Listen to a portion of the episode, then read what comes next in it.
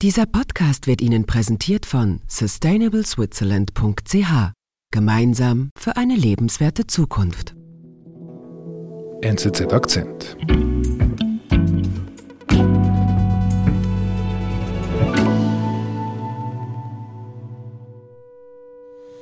Merci beaucoup, Madame la Conseillère fédérale, Monsieur le Vice-Chancelier de la Confédération, euh, Mesdames et Messieurs.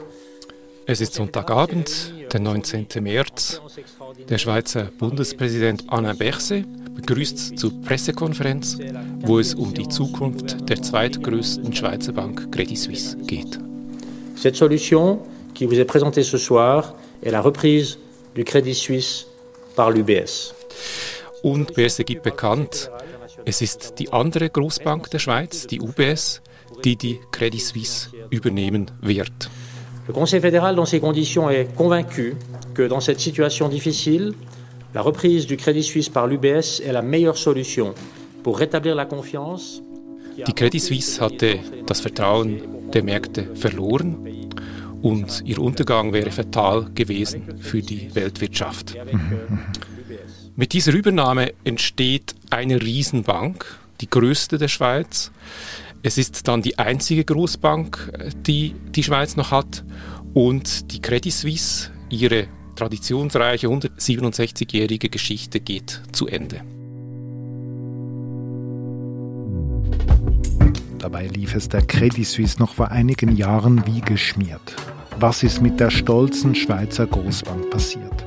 Mit Wirtschaftsredaktor Christoph Eisenring schauen wir auf die turbulenten Jahre zurück. Vielen Dank, die beiden Fragen sind beantwortet. Wir können die nächste nehmen. Herr Bühler. Die Pressekonferenz an diesem Sonntag beginnt um 19.30 Uhr. Sie dauert sehr lange. Mhm.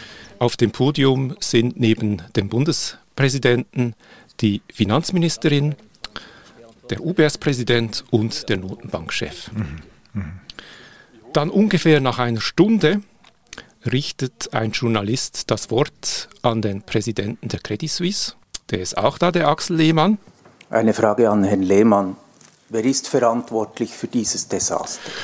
Und er fragt nach der Verantwortung für dieses Desaster. Schauen Sie, rückwärts zu schauen ist immer einfach. Oder man könnte auch fragen, wie konnte das passieren? Und manchmal kommt dann einfach der Tropfen es, zu viel kann plötzlich zu viel sein. Oder das genau ja, Christoph Axel Lehmann, der meandriert da ein bisschen. Ist ja auch nicht ganz einfach, diese Frage nach der Ursache. Erzähl du mal. Es gibt sicher nicht die eine Ursache. Und niemand hatte vor ein paar Monaten geglaubt, dass die zweitgrößte Bank der Schweiz jemals in solche Schwierigkeiten gelangen könnte. Mhm. Die Credit Suisse hat etwa 50.000 Mitarbeiter weltweit und etwa 17.000 Mitarbeitende in der Schweiz. Mhm. Ich würde sie vergleichen, wenn ich an Deutschland denke, mit der Deutschen Bank. Mhm. Und sie hatte 2007 einen Wert an der Börse von 100 Milliarden Franken und davon ist eigentlich nichts mehr übrig. Gar nichts. Was heißt das in Zahlen? Gar nichts übrig? Die UBS kauft sie ja jetzt für drei Milliarden. Das heißt, die Aktionäre kriegen noch drei Milliarden. Okay. Wie konnte das passieren? Diese Wertvernichtung? Was wir sicher sagen können, es war nicht einfach ein Unfall, es war nicht ein Zufall. Okay. Das war eine Aneinanderreihung von Fehlern, von Risikoversagen, Skandalen, Problemen. Mhm. Und all dies zusammen hat dann letztlich die Bank zerstört. Mhm. Sharon, this is absolutely stunning. Wall Street has seen very, very few days like this. The mortgage crisis has now taken Ich würde zurückblenden zur Finanzkrise im Jahr 2008. Mhm. Diese wurde ausgelöst durch eine Immobilienkrise in den USA. Die Werte für Liegenschaften rasselten in den Keller. Mhm. Und dieser Preiseinbruch führte zu riesigen Problemen mhm. bei vielen Banken auf der ganzen Welt. Mhm. Viele Banken mussten gerettet werden, weil sie solche Papiere mit Immobilienwerten aus den USA auf der Bilanz hatten. Mhm. Und in der Schweiz rettete man die UBS. Was seit Wochen immer wieder dementiert wurde, ist nun doch eingetreten. Die schlingernde UBS schafft's nicht mehr allein. Jetzt muss der Staat ran. Ausgerechnet die UBS, die jetzt die Credit Suisse übernimmt. Okay. Jetzt schießt der Staat. Die UBS war sehr exponiert gegenüber diesen Wertschriften und wurde dann vom Staat mit 60 Milliarden Franken gerettet. Mhm. Und damals sprach man zum ersten Mal eigentlich von too big to fail, mhm. dass also eine Bank zu groß ist, als dass man sie untergehen lassen kann. Mhm. Das war natürlich ein herber Schlag, nicht nur für die UBS, sondern für die ganze Schweiz. Ich würde sagen, für das Image des Finanzplatzes. Mhm. Und damals, und das ist wirklich die Ironie der Geschichte, gab es den Vorschlag, dass die CS, also die Credit Suisse, doch die UBS übernehmen könnte. Okay. Ah, das heißt aber, dass damals ging es der Credit Suisse gut, also besser als der UBS? Der Credit Suisse ging es verhältnismäßig gut. Ja, sie machte zwar auch einen großen Verlust 2008, aber sie hatte noch viele Mittel von einem Verkauf, einer Versicherung, der Winterthur-Versicherung. Und sie ist deutlich besser durch die Krise gekommen als die UBS. Auch da wieder vergleichbar mit der Deutschen Bank, die ebenfalls ohne Staatshilfen durch die Krise gekommen ist. Mhm, okay. Und was machte das mit der Credit Suisse? Die Credit Suisse hat es also überstanden und damit gewann sie auch an Selbstvertrauen. Sie fühlte sich natürlich sicher. Sie hatte doch das richtige Geschäftsmodell im Gegensatz zu UBS. Also muss man eigentlich nichts ändern, sondern man war ja erfolgreich. Mhm. Und ja, es hat vielleicht so eine gewisse Mentalität dann äh, ist entstanden, die jetzt vielleicht auch zum Untergang beigetragen hat, dass eine gewisse Leichtfertigkeit, eine gewisse Selbstgefälligkeit, vielleicht ein übertriebenes Selbstbewusstsein. Was bedeutet denn das fürs Geschäft? Man sah natürlich eine große Chance, das Investmentbanking vor allem auszubauen. Andere Banken konnten das nicht mehr machen. Die hatten so viele Risiken äh, nach der Finanzkrise, dass sie das aufgeben mussten. Und die Credit Suisse hatte die Kapazitäten, das sogar zu vergrößern.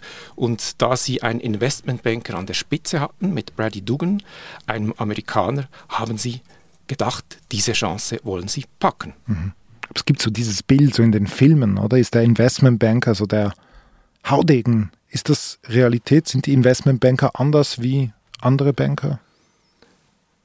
Also eine große Rolle spielt bei den Investmentbankern die Boni. Also wenn sie Risiken nehmen und sich die auszahlen, kriegen sie ein hohes Salär. Mhm. Entsprechend haben sie natürlich schon einen, einen, gewissen Anreiz, eine Motivation, hier Risiken einzugehen, die sich dann eben positiv in ihrem Lohn wieder spiegeln. Okay. Und jetzt hast du gesagt eben, dass, dass Brady Dugan an der Spitze ist, damals 2008 der Credit Suisse. Ein Investmentbanker, also der das Risiko kennt und lebt für den Boni. Ähm, was bedeutet denn das für die CS? Also was passiert denn bei der CS dann in diesen Jahren? Also es ist ganz klar, dass man im Investmentbanking dann äh, größere Risiken genommen hat. Aber diese Risiken, die haben sich auch in anderen Segmenten der Bank gespiegelt. Im Asset Management. Was ist das? Das ist die Verwaltung von Fonds, das Angebot von Fonds, zum Beispiel für Pensionskassen. Mhm.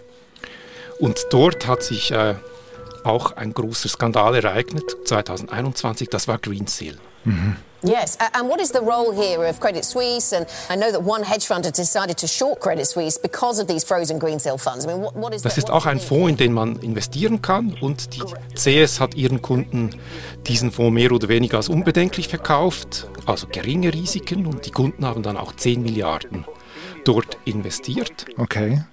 Aber? Im März 2021 ist dann Greensill zusammengebrochen und die Credit Suisse musste Milliarden an die Investoren zurückzahlen. Man schätzt, dass der Schaden allein aus diesem Fall zwei bis drei Milliarden sein wird. But guys, let's get to the news this morning. So much of it. I want to start, Jim, with with Archegos actually. Yes, I'm glad you Das war aber nicht der letzte Skandal, sondern es geht gleich weiter so. Einige Wochen später kommt mit dem Hedgefonds Archegos aus New York ein nächster spektakulärer Fall. Uh, you know, we're starting to see even more. Credit Suisse, of course, has been at the center of it. It was originally a 4.7 billion dollar loss. Der hat sich verspekuliert und die Credit Suisse musste letztlich 5 Milliarden Verlust tragen.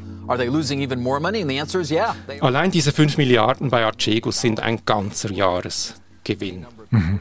bei der CS. Und wenn man es vergleicht mit der UBS, die war auch bei Archegos ähm, engagiert. Mhm.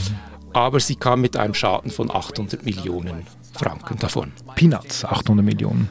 Könnte man meinen. Die UBS hat einfach die Risiken wahrscheinlich etwas früher erkannt mhm. und konnte dann früher raus. Und die, bei der CS nicht, also sie hat die Risiken unterschätzt. Gibt es denn bei der CS niemand, der auf die Risiken achtet? Doch, natürlich, es gäbe einen Risikochef, Risikochefin, aber offenbar hat man diese Risiken zu wenig auf dem Schirm gehabt. Mhm. Man hat sie nicht genug kontrolliert und dann kommt es zu solchen Riesenverlusten. Mhm. Credit Suisse is facing allegations that it has been handling dirty money for decades. Und das war ja auch nicht der einzige Skandal oder der einzige Fehltritt. Mhm. Es gab zum Beispiel Kredite an Staatsfirmen aus Mosambik, die dann in korrupte Kanäle gingen. Dann äh, gab es äh, bulgarische Drogenhändler, die die Credit Suisse nutzten, um Geldwäscherei zu betreiben. Es gab einen Betrug eines Beraters, eines Credit Suisse Beraters am georgischen Premierminister.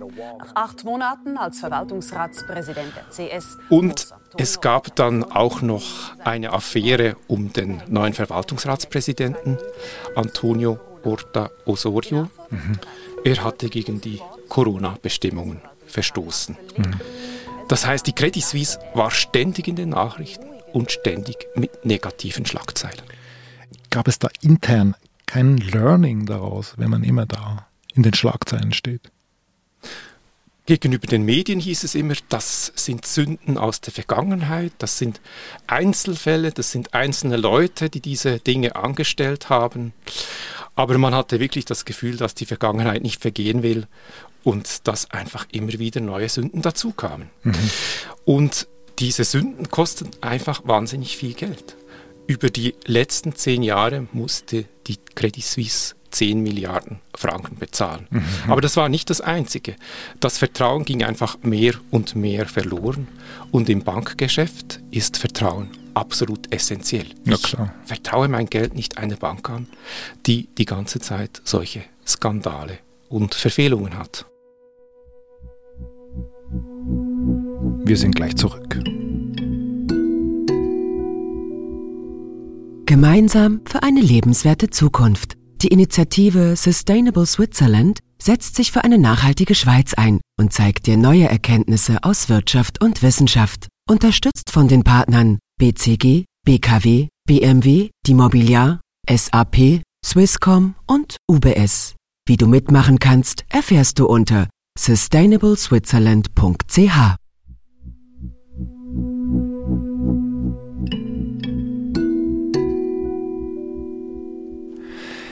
Gerade wenn es darum geht, um die zweitgrößte Bank der Schweiz mit so vielen Arbeitsplätzen in der Schweiz, da muss ja auch die Politik ein Interesse haben, dass es nicht weiter bergab geht mit dieser Großbank. Welche Rolle spielte denn die Politik? Die Politik ist nach der Finanzkrise sehr wohl aktiv geworden. Mhm. Man musste ja die UBS retten und man wollte wirklich verhindern, dass man jemals noch eine solche Bank retten muss. Okay. Man musste ja sehr viel Geld äh, einsetzen. Äh, 60 Milliarden ist dann alles gut gekommen. Letztlich hat man sogar einen Gewinn gemacht für die Eidgenossenschaft. Okay. Aber das weiß man ja nie im Voraus. Mhm. Und wir haben ja über dieses Too Big to Fail gesprochen, also zu groß, um unterzugehen. Und man wollte eben, dass auch eine solche Bank untergehen kann, aber dass das dann nicht desaströs ist für die Volkswirtschaft. Mhm. Warum soll eine Großbank untergehen können? Jede Firma soll untergehen können. Wenn jemand nicht Konkurs gehen kann, was macht er dann? Er nimmt noch viel größere Risiken. Er weiß ja, wenn es einen Schaden gibt, kommt der Staat. Mhm. Und das will man nicht mehr, weil dann werden die Schäden so riesengroß, dass dann plötzlich die ganze Volkswirtschaft überfordert ist damit. Okay, und deswegen hat man ein Gesetz geschaffen in der Schweiz. Ja, man hat ein Gesetz geschaffen und man wollte damit zwei Dinge erreichen. Das eine war, dass die Banken mehr Kapital haben, dass sie also sicherer werden. Und wenn es dann in dem unwahrscheinlichen Fall doch zu Schwierigkeiten kommt, dass eine Bank in eine Schieflage gerät, dann will man ein ordentliches Verfahren für die Abwicklung bereit haben. Mhm. Also Christoph, jetzt, jetzt wissen wir, dass die Credit Suisse eben nicht geordnet in den Konkurs ging, sondern eben per Notrecht in diese Zwangsheirat mit der UBS gedrängt wurde vom, vom, vom Bund, von der Schweiz. Was ist denn da passiert? Warum wurde das Too Big to Fail Gesetz, das ja extra für so eine Situation aus dem Boden gestampft wurde, warum wird es jetzt nicht angewendet? Ja, also die Schweizer Finanzministerin Keller-Sutter hat es an dem Abend so dargestellt, es gibt zwar ein Gesetz, aber das sei nicht anwendbar. Hm. I mean, the too big to fail framework couldn't have been applied here really because Sie sagt, das Problem der Bank ist nicht, dass sie zu wenig Kapital hat, sondern es sei ein Liquiditätsproblem, also sie habe zu wenig flüssige Mittel. Das ist letztlich Ausfluss von diesem riesigen Vertrauensverlust, den die Bank erlitten hat. Mhm, weil die Leute abgezogen Banken, haben. Weil die Leute das Geld abgezogen haben. Mhm. Aber nochmals, wir haben ja dieses Gesetz. Wie lässt sich das erklären, dass man das jetzt nicht anwendet? Ja, man hat wirklich das Gefühl, man hat äh, diese Berichte, diese Vernehmlassungen, all diese Gesetze seien für die Katz gewesen. Es hat möglicherweise damit zu tun, dass man diese internationale Dimension von den Großbanken unterschätzt hat. Aha, was heißt das? Die Credit Suisse ist auch groß in den USA und in London. Es arbeiten ja etwa 33.000 Leute im Ausland. Mhm. Von 50.000 insgesamt. Genau. Okay. Und was weiß man, was da passiert ist? I was in contact with my colleagues from UK and the USA. They were very, they are very grateful for this solution. Also die Bundesrätin Keller-Sutter hat es so erzählt, dass sie äh, in den letzten Tagen in ständigem Austausch war mit ihren amerikanischen und britischen Kollegen. Mhm. Und das tönt jetzt so, als sei das sehr einvernehmlich gewesen, aber es gibt äh, Medienberichte aus Großbritannien, die sagen, die Schweiz sei vom Ausland äh, unter Druck gesetzt worden, mhm. dass sie eben Notrecht anwendet, damit die UBS die Credit Suisse übernimmt. Mhm. Und das Ziel war, dass die Credit Suisse äh, die Krise nicht äh, ins Ausland überträgt und dass die Börsen dann am Montagmorgen mit einer positiven Nachricht eröffnen können. Mhm. Okay. Aber es gibt auch Stimmen aus der Schweiz, die stellen das ganz anders dar. Die sagen, es hätte keine Daumenschraube gegeben, sondern der Bundesrat hätte das eigenständig so entschieden. So we find that this solution is the best solution and uh, I hope it will also be uh, welcomed by other jurisdictions. Also in anderen Worten, es scheint so, dass man zwar ein Gesetz hat, das in der Schweiz gilt, aber man hat außer Acht gelassen, dass es auch eigentlich die ganze globale Wirtschaft in den Strudel mit hineinreißt. Richtig, es ist natürlich, hat damit zu tun, dass in den USA schon eine Bankenkrise im Gang ist. Es gibt mehrere Banken, die bereits Konkurs gegangen sind, wie diese Silicon Valley Bank. Und ich denke, dass die amerikanische Regierung einfach unter allen Umständen vermeiden wollte, dass da noch ein weiteres Institut untergeht. Jetzt hast du es gerade angedeutet. Also ich meine, wir haben eben in den USA haben wir Probleme mit den Regionalbanken. Das ist bis jetzt noch nicht ganz gelöst. Was heißt denn das jetzt für die nächsten Wochen und Monate für die Bankenwelt? Kurzfristig gab es eine gewisse Beruhigung es gab auch keine weiteren Bankenzusammenbrüche, aber die Märkte sind sehr fragil und äh, ein weiterer Kollaps einer Bank oder ein anderer Skandal könnte die ganze Krise wieder aufflammen lassen. Mhm, okay. Es gibt aber Konsequenzen, die sind vielleicht mehr langfristig oder mittelfristig. In der Schweiz gibt es jetzt eine Monsterbank durch diese Übernahme. Eine Monsterbank? Ja, Monsterbank, Riesenbank. Bank XXL. Mhm. Und die Bilanzsumme von dieser Bank ist doppelt so groß wie das Schweizer Bruttoinlandprodukt. Doppelt so groß. Doppelt so groß. Und das heißt natürlich auch, diese Bank darf noch weniger scheitern. Es mhm. hängt viel zu viel an dieser Bank. Man hat sich noch abhängiger gemacht eigentlich von einer. Man hat sich abhängig gemacht und wenn da jetzt nochmal etwas schieflaufen würde, darf man sich eigentlich gar nicht vorstellen, was passieren würde. Diese Bank ist vielleicht dann sogar zu groß, um ihr zu helfen. Too big to save.